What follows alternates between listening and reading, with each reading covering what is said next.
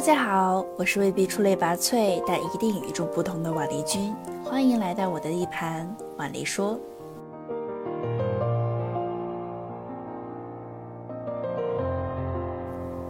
有一个地方，三面环海，风景是人间绝色；有一个地方，微风旷野，藏着古老的文化与艺术，这里就是希腊。它地处欧洲，是不折不扣的旧世界国家，有着悠久的葡萄酒种植和酿造历史。但即使在葡萄酒专家的眼里，它依然戴着神秘的面纱。它曾是多少代人的潮流圣经，更是发展成一阵能抵御时间的文化现象。在时间上，有古老与现代的联系；在地域上，有连接多元文化的密码。这一次，瓦黎将用三期节目，用来自希腊 PGI 亚特兰蒂山谷的葡萄酒，带大家走进希腊，了解这个古老神秘国度的背后。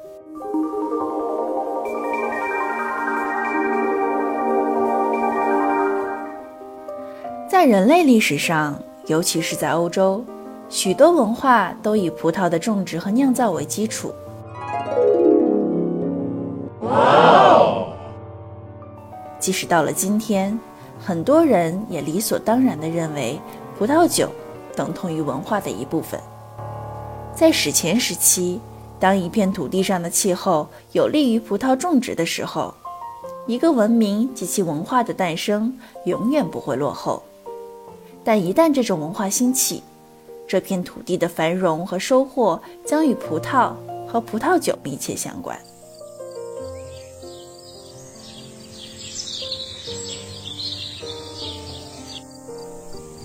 究其原因，我们可以想象到，酿酒葡萄种植的大前提是在一个地方定居，并放弃当地的游牧业，而酿酒葡萄也可以在贫瘠的土地上茁壮生长。为其他作物和栽培留下肥沃的土地，在葡萄酒酿造上，其实需要专业知识和实践作为基础；而在葡萄酒商业方面，更需要运输和商业交易，以及经济和航运方面的专业背景。这样说来，仅举几例，我们就不难看出，当古希腊人发现葡萄酒是来自大自然的礼物，并将其变成了艺术品开始。希腊葡萄酒就和其文化并存，并成为永恒的宝藏，在历史上留下了不可磨灭的印记。它可以说是历史上最杰出的文化之一，也是历史进程最长的文化之一。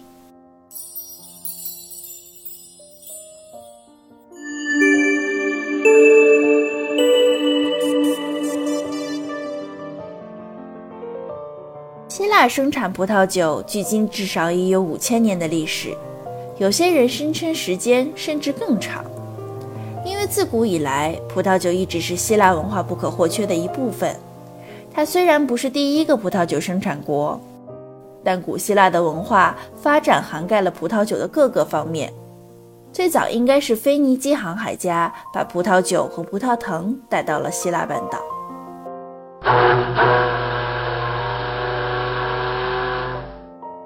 大量葡萄的丰收，让古希腊人开始接触酿酒，并思考如何收获好的葡萄，以及酿出好的葡萄酒。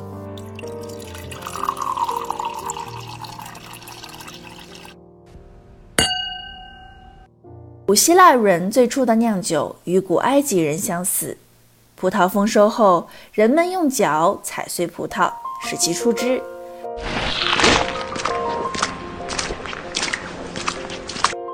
利用陶罐收集葡萄汁进行发酵，在经过数个世纪的尝试之后，古希腊人渐渐找到了自己的葡萄酒风格，并从田间的栽培到作坊中的发酵，慢慢摸索出了自己一套中意的葡萄酒酿造工艺。为了增加葡萄汁的糖分，古希腊人选择在较晚时节采收葡萄。或者将一部分葡萄制干后，随其他新鲜葡萄一并发酵；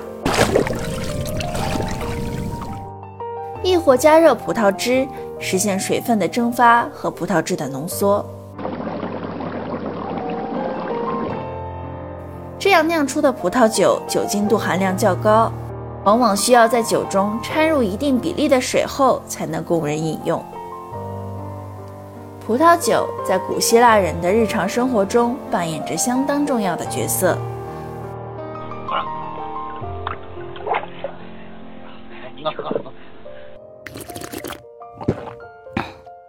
古希腊的酒会就如同中国的酒席一样，几乎是最普遍、最流行、最频繁的社会习俗。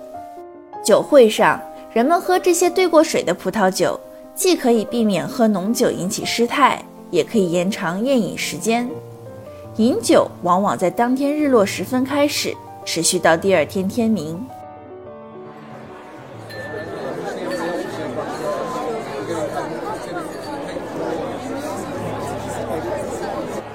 饮酒前，人们已经用过了饭食。接下来，大家会一边喝酒，一边开始热烈讨论最近的各种新闻。第一次见面的朋友们也可以借此机会相互熟悉。通过这种边喝边聊的方式，古希腊人总是能够获得极大的乐趣。与古埃及人不同，葡萄酒是古希腊人的日常生活饮料，在古希腊社会的各个阶层都能见到人们饮用葡萄酒。只不过，不同阶层的人群所饮用的葡萄酒依然有优劣之分。为了改良酒的风味，古希腊人在酒中加入水果、蜂蜜、玫瑰花瓣、香水或诸如茴香、肉桂、藏红花等香料，以保护葡萄酒免受氧化并掩盖异味。一种常见的添加剂是松树树脂。尽管其他物质的使用早已消失，但它至今仍用于松脂酒的生产。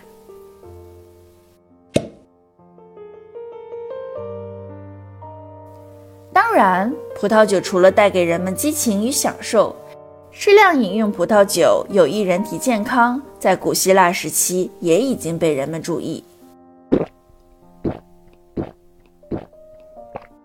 古希腊医药之父。希波克拉底的医药专著上，给很多病人开药的药方都有葡萄酒。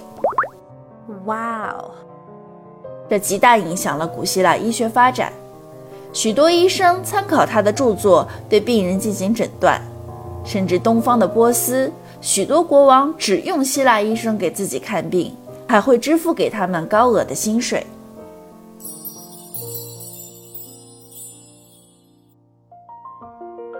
希腊葡萄酒文化的鼎盛时期是黄金时代，约公元前五百到三百年。希腊帝国遍布地中海的大部分地区，其葡萄酒以及葡萄酒文化也随之传播，其中就包含了葡萄种植、生产、立法、贸易，当然还有消费葡萄酒的艺术。作为一种饮料和文明的载体。它大大推进了葡萄种植和葡萄酒生产技术，一些已知最早的葡萄酒写作就来自这一时期，并表明了对来自不同地点的葡萄酒如何以及为什么质量会所有不同的理解。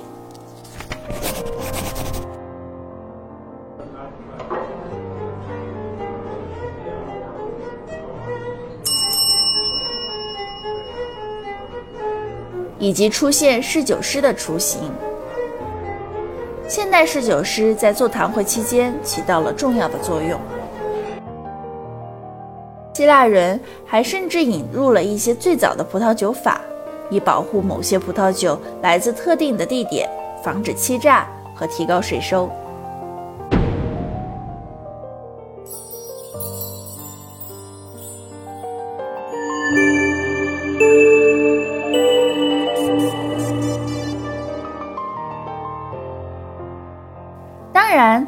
希腊的葡萄酒和文化并非单独影响希腊，那些作为征服者来到希腊的人与希腊文化一起，他们也或强行或利用希腊的葡萄酒，为他们的目的积累名声和利润，并发展自己的文化。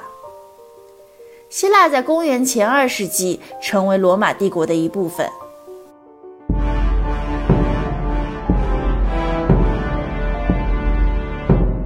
罗马文化除了采用狄俄尼索斯的神灵作为巴克斯的新角色外，还采用了希腊众多葡萄种植和酿酒技术。后来引入了来自帝国其他地方的葡萄酒，并有效地阻止了希腊出口自己的产品。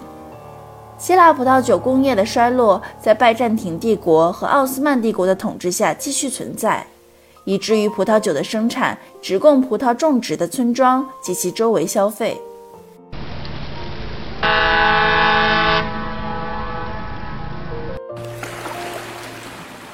在中世纪，威尼斯人和其他欧洲航海大国就使用希腊葡萄酒作为他们航行的主要收入来源，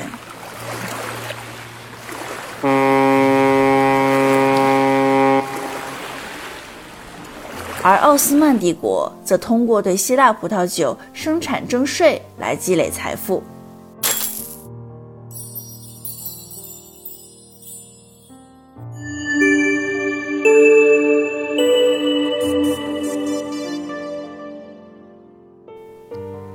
代希腊国家在1821年革命后于1830年成立。撤退的奥斯曼帝国摧毁了希腊的大部分农业用地，然后是两次巴尔干战争、两次世界大战和内战，阻止了希腊葡萄酒工业的复苏。此外，许多在19世纪末幸存下来的葡萄园被1898年在马其顿出现的根瘤芽摧毁。尽管努力振兴该行业，但在二十世纪的大部分时间里，希腊被视为廉价、通常制作不良的葡萄酒的来源。而到了二十世纪七十年代，一些较小的生产商开始装瓶他们的葡萄酒，甚至在当地以外的地区销售。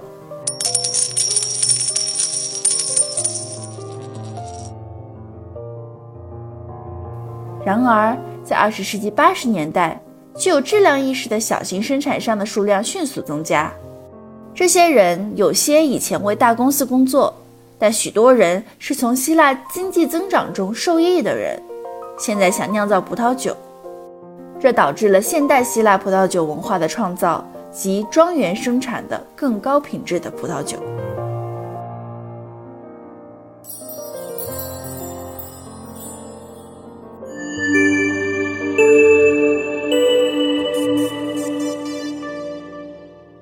尽管拥有巨大的遗产，但希腊葡萄酒可以仅凭借其现在的属性，而不是过去的辉煌来提升自己。希腊在加入欧盟之后，大大加速了其葡萄酒产业的现代化进程。它不仅从西欧引进了一些国际品种，同时长久以来种植的本地品种也得到了发展。最终，这些葡萄酒只在出口市场上留下了很小的印象。毕竟，大多数希腊葡萄酒仍在国内消费。在现代，葡萄酒仍然是独立希腊日常生活的元素。在本质上以农业为基础的整个国家，每个村庄都有自己的葡萄园，每个家庭都有自己的小葡萄园。其产品旨在确保每个家庭全年在葡萄酒方面自给自足。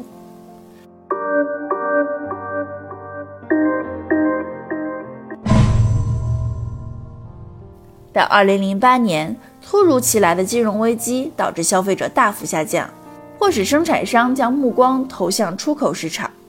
在过去的三十年里，一股变革之风吹遍了希腊的葡萄酒生产，将一个相对传统的农业部门变成了当今葡萄酒世界尖端实体。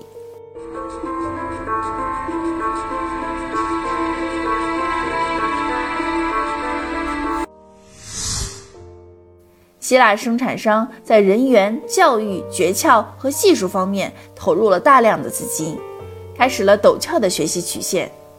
而在过去十年中，由于外国消费者开始发现希腊种类繁多的本土葡萄品种，使得葡萄酒出口开始大幅增加。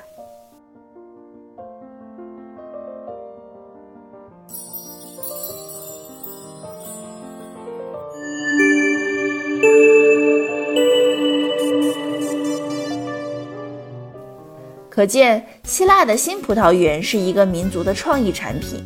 而本次要跟大家着重分享的 PGI 亚特兰蒂山谷，正是这样一个同时具有悠久葡萄酒历史文化与创新性发展的葡萄酒产区。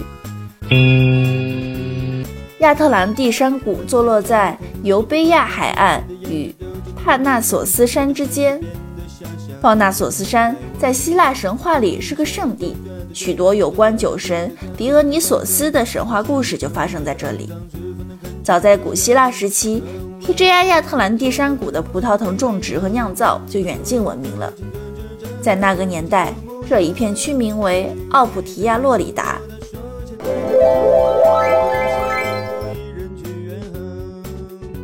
一九六二年，根瘤蚜虫的出现。摧毁了几乎整个欧洲的葡萄藤，亚特兰蒂山谷也未能幸免。当地的酒农被迫放弃葡萄酒产业，直到1973年，重新被葡萄酒行业人士关注，开始了全新的希腊葡萄酒时代。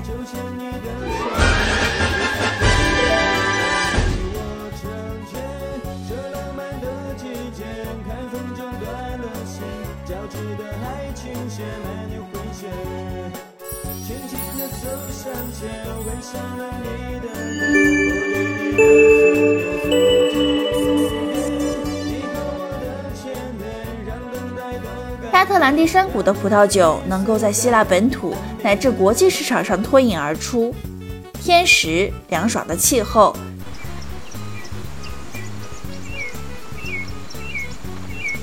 地利有利于葡萄生长的土壤和高海拔的葡萄园。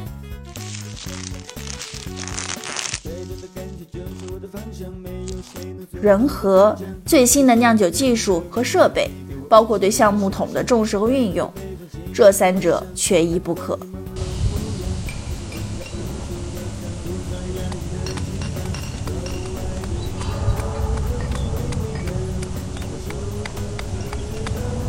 在这里，不同地块的土壤也是多种多样。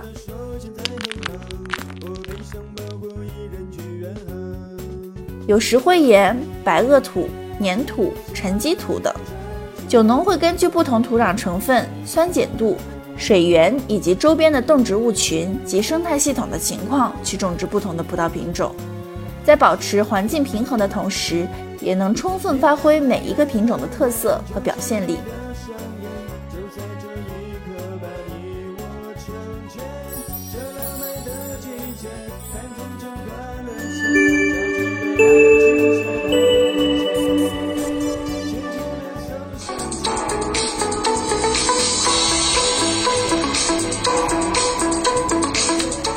亚特兰蒂山谷的品种如调色盘一样丰富多彩，既有当地品种阿斯提克、阿斯利、马拉格西亚、林木狮、马弗卢迪，也有国际品种霞多丽、长相思、梅洛、赤霞珠、希拉等，因此酒的种类也非常的多样化。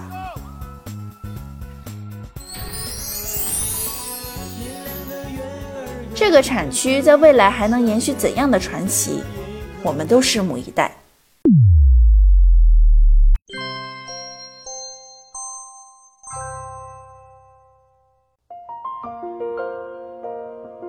我们不难发现，葡萄藤和葡萄酒，历史与其文化，我们和他们分享着同一个世界，也依赖着同一片自然。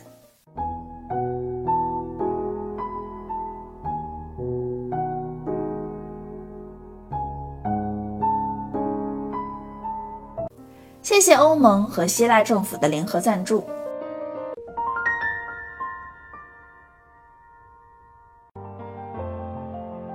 那么好啦，今天的第一篇有关希腊的历史文化和 PGI 亚特兰蒂山谷的前菜彩蛋就先跟大家讲到这里。下一篇让我们更进一步，走向希腊酒神神话的摇篮 ——PGI 亚特兰蒂山谷地区。沉浸式感受那里自然的归附和风土的力量。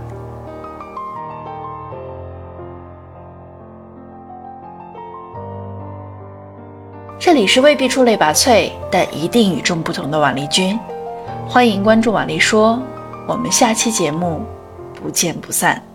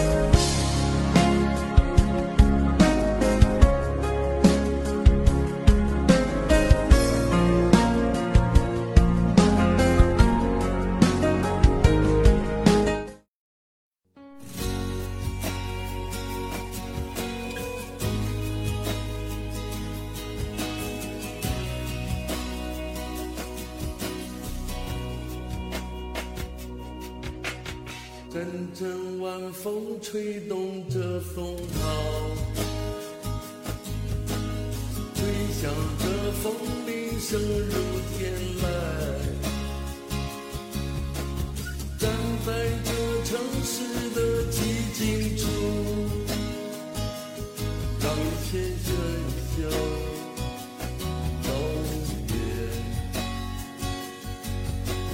只有青山藏在白云间。自由穿行。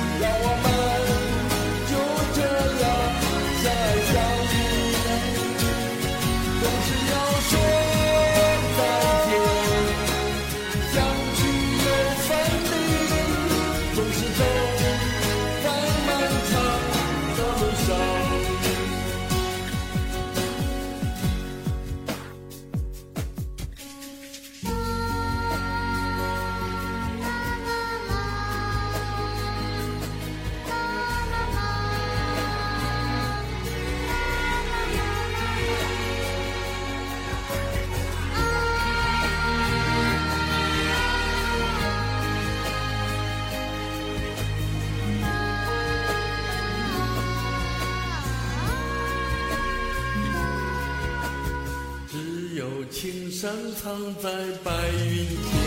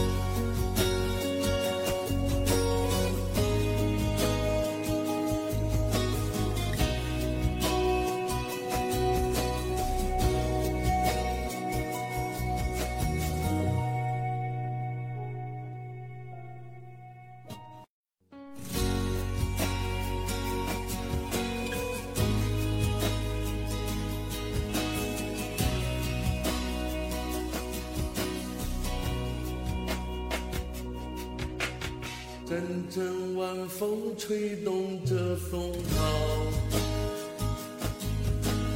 回响着风铃声如天籁，站在这城市的。